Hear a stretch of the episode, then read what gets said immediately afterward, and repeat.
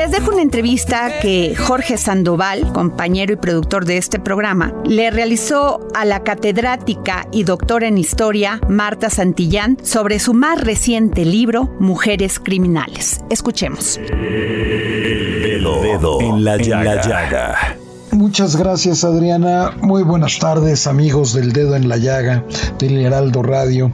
Pues hoy estamos de manteles largos porque tenemos una autora, una mujer muy importante.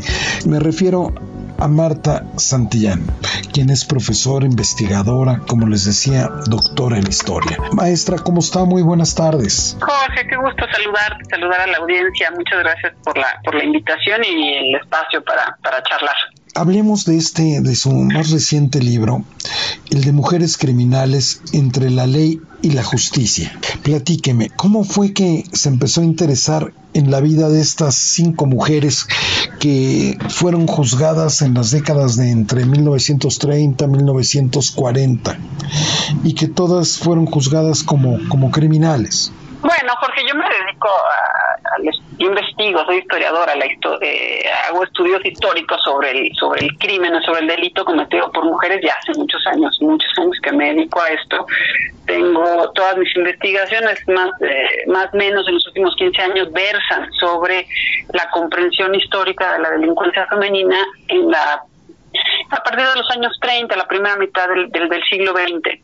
Entonces, eh, previo a este libro tengo otro que es una visión muy amplia sobre la delincuencia femenina en este periodo y se me quedó un, pendiente en aquellos años, eh, porque claro, yo al investigar el, el, tema, pues me iba topando con muchas vidas, vidas todas en general con mucho sufrimiento.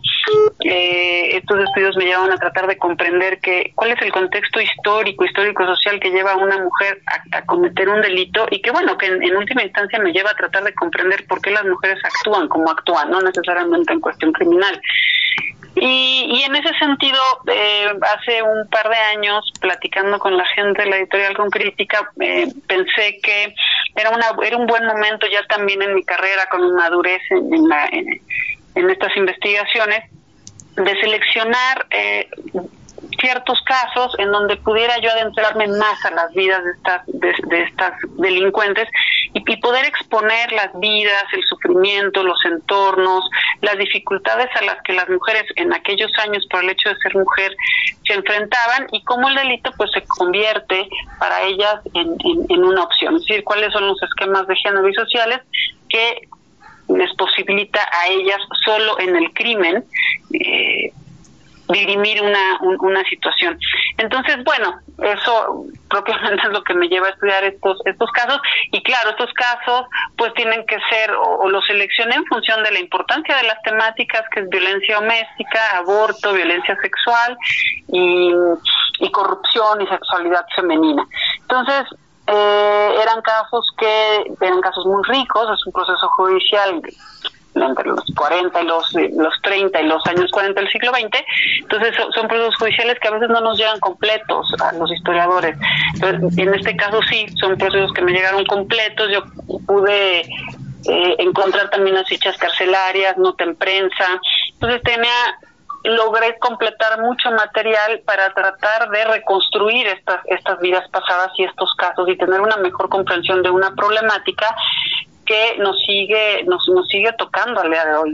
Es, decir también son temas que, que son muy actuales lo que yo trato de demostrar en este libro es que justo en estos años estos temas, estas problemáticas con las que nos enfrentamos hoy echan raíces en estos años y todavía hay muchas continuidades, muchas similitudes sobre las que tenemos que reflexionar y trabajar para tener un presente distinto y y un mejor futuro. Los números nos dicen que son mucho menos las mujeres que los hombres que son delincuentes, que son criminales y que todavía son menos aquellas las mujeres que tienen crímenes de alto impacto o en los que hay mucha violencia. Pero estas mujeres que llegan a estos grados de violencia, ¿qué, qué, qué, qué lo detona en su interior, maestra? ¿Qué encontró? En aquella época sobre todo. claro, en aquella época, bueno, a ver, siempre se puede no cometer un un, crimen, o sea, es una elección a fin de cuentas, bueno, al menos yo lo creo.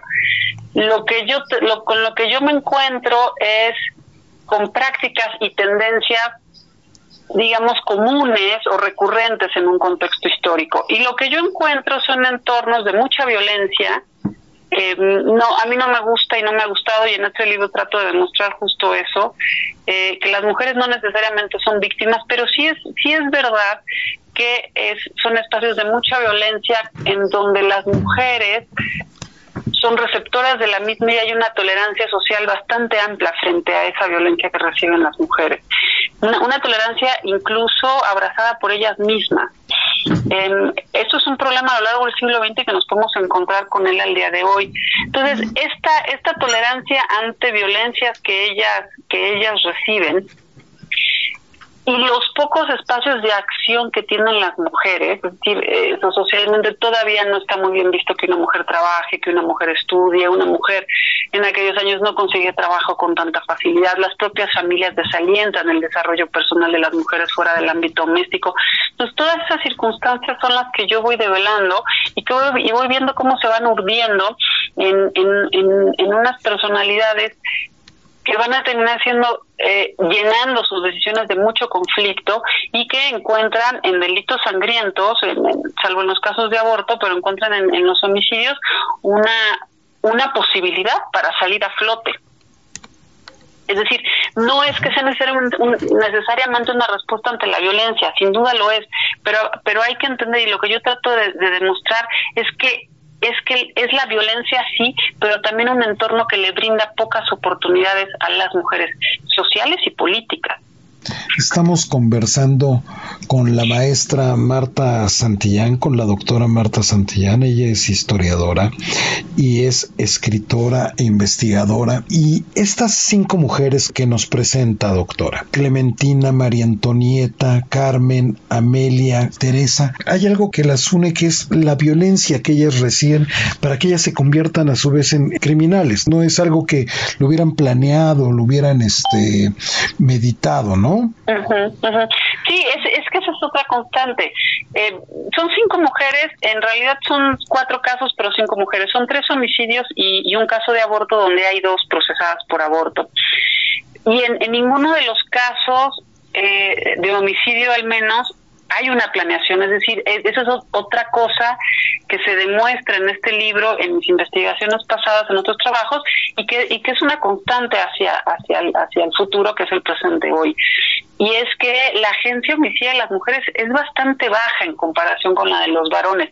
Y esto es, es un asunto social, o sea, yo no, no, no, creo que es un asunto natural de ninguna manera, sino, sino es un asunto en cómo está construida la sociedad. Y, y estas mujeres en ningún momento planearon matar, o sea, en, en, ninguna circunstancia. De pronto se vieron envueltas en un, en un homicidio. Si hay una decisión, sí, pero están envueltas en el homicidio eso no, no les quita, digamos, que son unas delincuentes y unas homicidas, por supuesto. Pero, por ejemplo, Clementina asesina al marido cuando éste le estaba pegando. Claro. María Antonieta termina con la vida de su agresor después de que la había estado molestando, por decirlo menos, sexualmente. Ajá. Carmen mata golpes al dueño de una cantina para robarle. Claro. Y, bueno, ese es un caso que ya hablarán. No, pero perdón que lo interrumpa, Jorge. No, Es, el, el caso de Carmen es, es, es, excepcional en parte porque nunca se demostró tampoco que ella lo, había matado. Digo, no no les cuento más porque claro. no, no, no, hay que leerla, hay que leerla. Pero pero es muy interesante también ver cómo, cómo, hay toda una corrupción ahí detrás, cuál es la, la, la justicia que se implementa para las mujeres, cuál es la condición de la justicia para las mujeres en este caso, y, es lo que yo planteo ahí. Y los otros dos casos, pues son dos mujeres que están abortando, una porque tiene problemas de salud y otra porque alega una violación. Entonces, eh, tampoco es como que anden abortando a, diestra y siniestra. Sí, que lo utilicen como método anticonceptivo, ¿no? Y no es que no se pudiera o no, digo, pero en ese momento no es legal, es un delito y no se puede, digamos, ¿no? Eh, hoy en día, por, supuesto, es viable y demás en, en, ciertos estados del país en tres. Pero en ese momento no, no, no es una opción, o sea, su, realmente llegan a esa decisión por, por una necesidad. real que y, que además en, ese momento el código las protege pero no porque esté en el en el código penal la situación para ellas fue fue sencilla y además algo excepcional de este de este capítulo del aborto y este caso el de Teresa y el de Amelia es que fueron aprendidas en una redada judicial una verdad judicial, un consultorio médico.